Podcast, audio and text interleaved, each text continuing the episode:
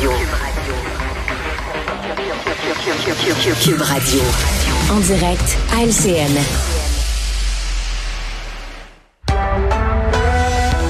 h 45 on va retrouver Richard Martineau à Cube Radio. Salut Richard. Salut Jean-François. Écoute, je sais pas toi, mais moi j'ai tellement hâte euh, à la prochaine course de F1 à Montréal. Écoute, ils ont mis le paquet, ils vont repaver le circuit Gilles Ouais. Villeneuve avec de l'asphalte qu'on utilise dans les rues de Montréal. Ouais. Pas une minute, ça va rouler.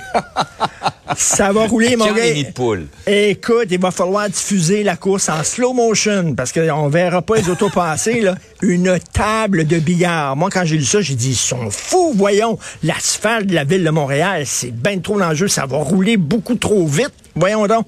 Alors, c'est ça qu'ils vont utiliser. Ben, hâte de voir ça. Écoute, ça va être assez, ils vont contourner les nids de poules, les cracks et tout ça. Ça va être assez spécial, mettons. Ouais, une autre, un autre genre de compétition Oui. de Formule 1. Hey Richard, euh, M. Johnson a finalement euh, rendu son rapport hier. Euh, et lui, il dit qu'une enquête publique sur l'ingérence chinoise, c'est pas nécessaire. Il y aurait trop de choses qu'on devrait de toute façon garder secrètes. Écoute, j'ai lu ça et d'ailleurs hier, je suis allé manger dans un restaurant chinois et euh, j'ai gardé mon biscuit. Et euh, écoute, euh, il y a, il y a pas de message là-dedans. En tout cas, ben non, celui-là, il y en a pas. Regardons ça, toi. Il n'y a pas de message. mise en scène est. Ça monte. On m'a mis dans le en tout cas, bref. Le message disait, s'il y en avait eu un, le message disait, si la tendance se maintient, le prochain premier ministre du Canada serait Pierre Poilievre. Parce que, écoute, ça passe mal, cette décision-là, aujourd'hui. là. Et ce qui est, ce qui est d'autant bizarre, c'est que dans le rapport de M. Johnston, il dit, oui, il y a eu l'ingérence. Oui, c'est extrêmement inquiétant. Euh, il y a, euh, le régime chinois est particulièrement actif là-dedans. Euh, il dit aussi, euh, il y a eu de graves lacunes dans la façon dont les renseignements ont été relayés et traités entre les agences de sécurité. Bref, qui savait quoi, à quel moment, pourquoi il ne le savait pas où il y a des problèmes, d'où l'importance d'avoir une commission d'enquête publique, parce qu'il faut dire, une commission d'enquête publique, là, euh, mais s'il y a des audiences, euh, et tu dis à quelqu'un, est-ce que vous voulez témoigner, la personne peut euh, refuser de témoigner. Une commission d'enquête publique, c'était obligé d'aller témoigner. Là, M. Johnson, il dit, c'est tellement sensible, étant donné qu'on parle d'espionnage, de contre-espionnage, on peut pas vraiment faire ça publiquement, parce qu'à un moment donné, tu sais, euh, mettons, les, les, les fameux postes de police chinois, peut-être qui étaient surveillés par les agences de contre-espionnage canadiens.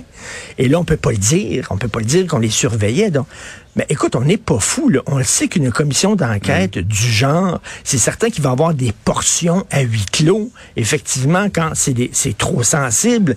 Mais de dire qu'on n'a Ouais. pas besoin de commission Mais lui d'enquête avait l'air de dire, euh, Richard, qu'il y, y aurait énormément de portions à huis clos. Il y a plein de choses qu'on peut pas étaler euh, sur la place publique et que les gens se diraient, ben coudon, on, on nous dit rien finalement. Ben oui, mais il y a des choses, tu sais, par exemple, sur euh, qui savait quoi à quel moment et tout ça. Dire, On a besoin de le savoir. Moi, j'ai très hâte. Est-ce qu'au cours des prochaines semaines, j'ai hâte de voir comment le service de contre-espionnage va accueillir cette décision-là?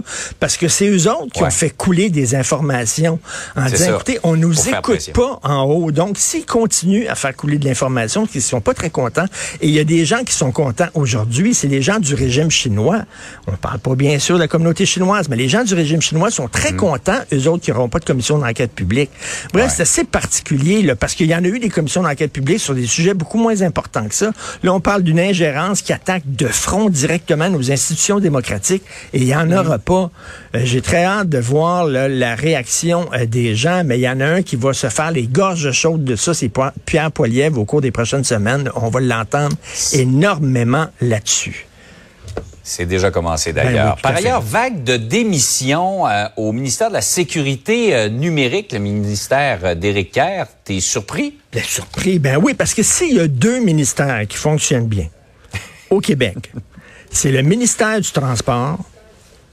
On l'a vu, là, les travaux savants, là, ils ont fait le maximum pour déranger le moins de monde possible. Tu comprends-tu, là? Ils savaient, la 20 s'en va vers euh, l'aéroport. Il faut les gars, les filles, il faut s'arranger pour que les gens puissent prendre leur avion au bon moment. Puis je te dis, ils ont fait toute une job au ministre des Transports, au ministère des Transports. Et le ministère de la Cybersécurité, eh, s'il y a quelqu'un qui a les deux mains sur le volant, et je dirais même les deux pieds aussi sur le volant, OK, là, c'est bien, Monsieur Kerr. Non, mais entre moi puis toi, c'est pas très surprenant. C'est le maillon faible, littéralement, là. Et, et on dit, il connaît pas grand-chose euh, dans, dans, dans l'informatique. Et là, vous allez me dire, pas besoin de connaître le système de santé. Monsieur Dubé, c'est pas un médecin, c'est pas un expert dans le système de santé. Non, mais c'est un expert en organisation. Mais tu sais, dans, dans, dans le ministère de la cybersécurité, il faut que tu t'y connaisses parce que ça change extrêmement rapidement le milieu de l'informatique, là. Euh, très rapide. Il faut que tu sois vite. Et là, on dit, ben écoute, il n'y a pas les mm. connaissances vraiment. Il y a aussi les hauts fonctionnaires, ça qui bloquent, qui veulent rien savoir et tout ça. Donc, il y a des gens qui disent, ben moi, je m'en retourne dans le milieu privé parce que ça ne fonctionne pas là-bas. À un moment donné, je pense que M. Legault va devoir dire, écoute, le maillon faible, c'est lui. Rémi Nadeau, qui est le chef parlementaire du Journal de Montréal à Québec, me disait qu'il devait changer. Tu lui, remise son auto pendant l'hiver. Et l'été, ben il sort son auto, donc euh, il doit, tu, dois avertir euh, le gouvernement comme quoi, ben là, tu as déremisé mmh. ton auto.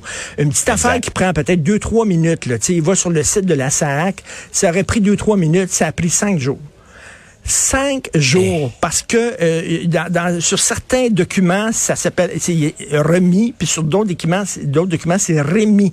Il y a une histoire de d'accent aigu ok? Ça a pris une heure au téléphone cinq jours ouvrables pour qu'ils puissent régler ça ça, c'est une petite affaire. Là. Alors, on se demande, effectivement, c'est le maillon fait. Peut-être à un moment donné, M. Legault va devoir dire, ben là, on l'a protégé, le shérif, là, car, mais là, peut-être qu'il va falloir le changer pour notre crédibilité. Est-ce qu'il vit sur du temps emprunté, comme dirait notre ami Claude Poirier? Euh, l'avenir nous le dira. Et là, je veux poursuivre. Là, moi, quand j'ai un biscuit chinois, je veux un message dans mon biscuit chinois. Là, il y a, de la paresse dans ce restaurant-là, à un moment exact. Merci. On est déçus. Hein, un petit peu déçus. Hey, salut Richard. Bonne salut, Bonne journée.